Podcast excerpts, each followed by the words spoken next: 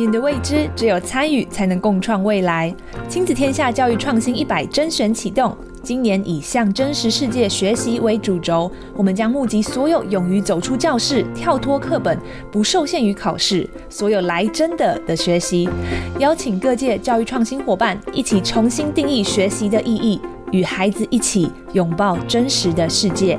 详情请上网搜寻“二零二三教育创新一百”。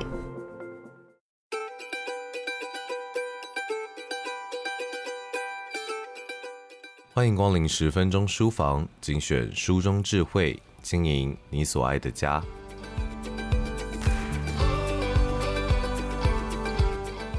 在西元二零二二年，台湾的出生人数仅仅只有十三点八万人，创下了历史以来的新低。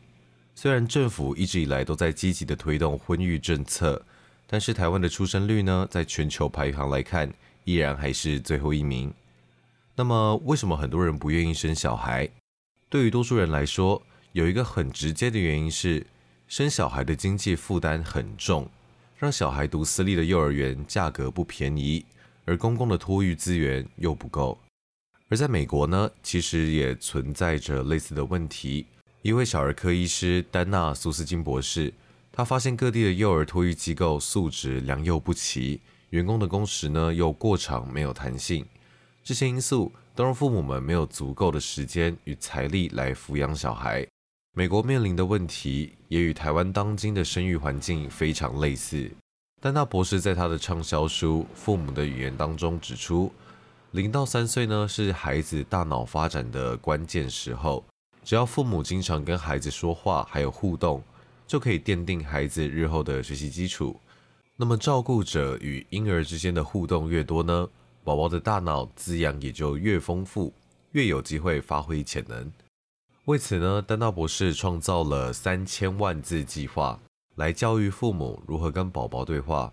换句话说，如果父母没有时间陪伴孩子，让孩子的大脑逐渐塑造并且发挥潜力，那么这对于孩子来说是多么可惜的一件事情啊！这不单单只是家庭上的损失，也是整个社会的损失。为了解决父母的困境，丹娜博士写下《打造同村共养父母国》的这本书。书中除了根据大脑科学发扬亲子对话的重要性，还采访还有追踪数个家庭，从过往的育儿历史和可行制度来呼吁社会应该从家庭政策、幼托、教育、医疗、企业等等的层面，共同打造以育儿为中心。重视婴儿和孩童大脑发育的父母国，让每个孩子都可以打稳基础，有机会来实现潜能。那么，现在我们就来一起听听丹娜博士在《打造同村供养父母国》的这本书中举出的父亲作为例子，来告诉我们亲子对话对孩子未来学习的重要性。兰迪固定一周工作六天。他早上七点出门，每天工作十二个小时以上。有的时候，兰迪会彻夜工作，长时间的工作让他精疲力竭。有天在公车上，虽然兰迪很累，但是他看到了亮蓝色字体写的三千万字计划海报，上面写着有给家长参与的课程，目前正在寻找有十三个月大以上孩子的家庭。看到了这张海报，兰迪他的精神都来了。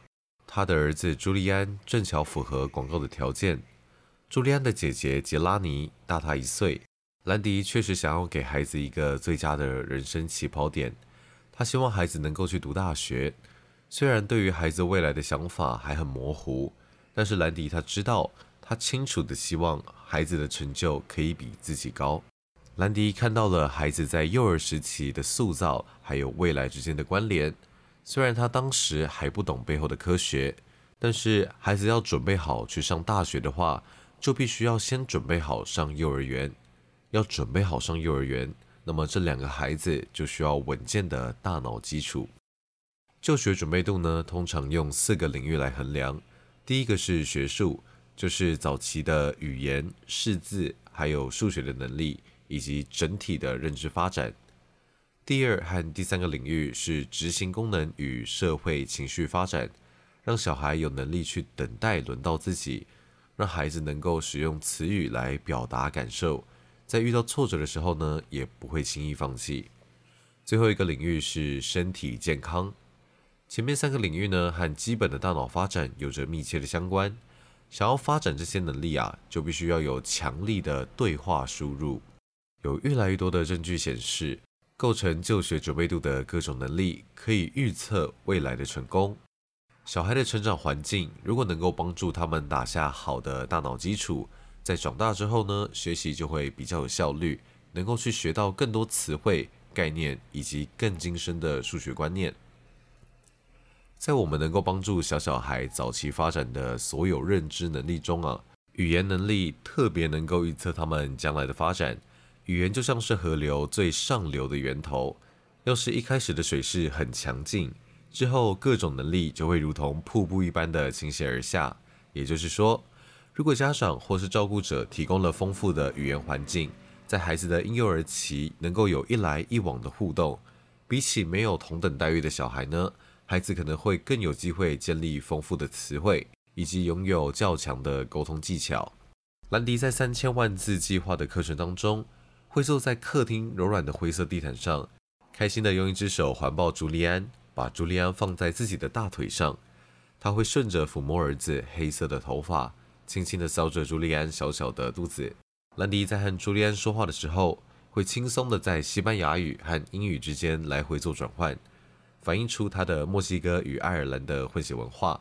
当朱利安拿起上面写着字母的积木的时候，兰迪会稳定而且缓慢地帮助他堆积木，一边数着数字一、二、三、四、五，直到积木在朱利安的面前堆成一座摇摇晃晃的高塔。除此之外，兰迪还特别热衷利用自己对芝加哥运动队伍的热爱，再加上数学概念的讨论，来帮助儿子发展大脑。每当他们一起收看棒球赛的时候，兰迪就会去数有几次三振，跑者跑到了几垒，还会记录下比赛的分数，甚至指出每位球员衣服上面的背号。朱利安呢，他也因此开始可以辨识球员。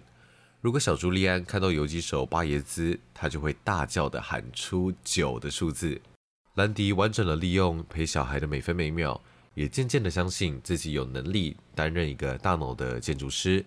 但是，即便兰迪他完美的实践了课程内容，课程却没有办法提供他更需要的东西，那就是时间。兰迪的工作耗时又费力，必须牺牲和家人相处的时间。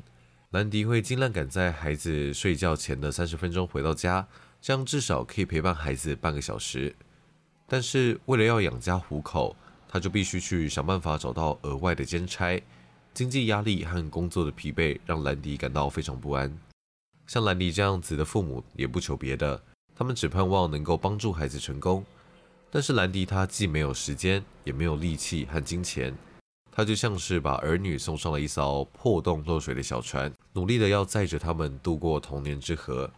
他努力的摇着桨，用尽全力的去照顾他们，但是这艘船却不断的进水。光是要让船浮在水面上面，就已经是一场硬仗。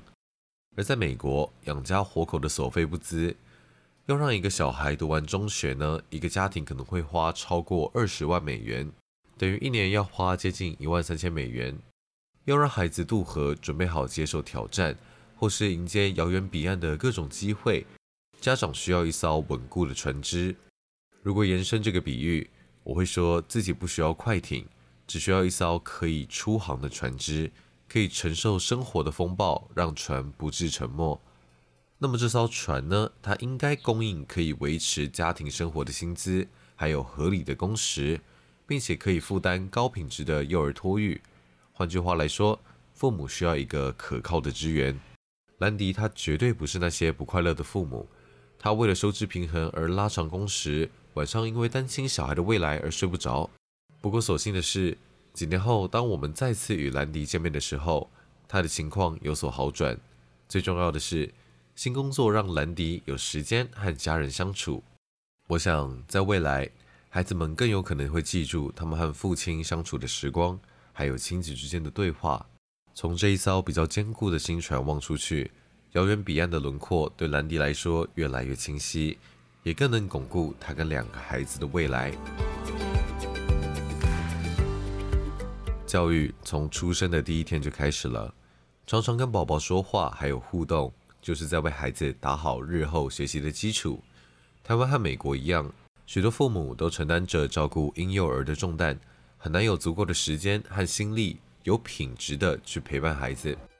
但是每一个孩子都是我们未来的公民，在少子化的今天，我们需要正视当前育儿的挑战，对所有父母多一份体谅。呼吁政府重视幼儿教育，打造友善的育儿社区，让每一个家庭成为教育的第一线，让每个父母不再孤军奋斗。以上内容出自《打造同村共养父母国》，由亲子天下出版。欢迎前往亲子天下 Podcast 好书专卖店，把这本书带回家。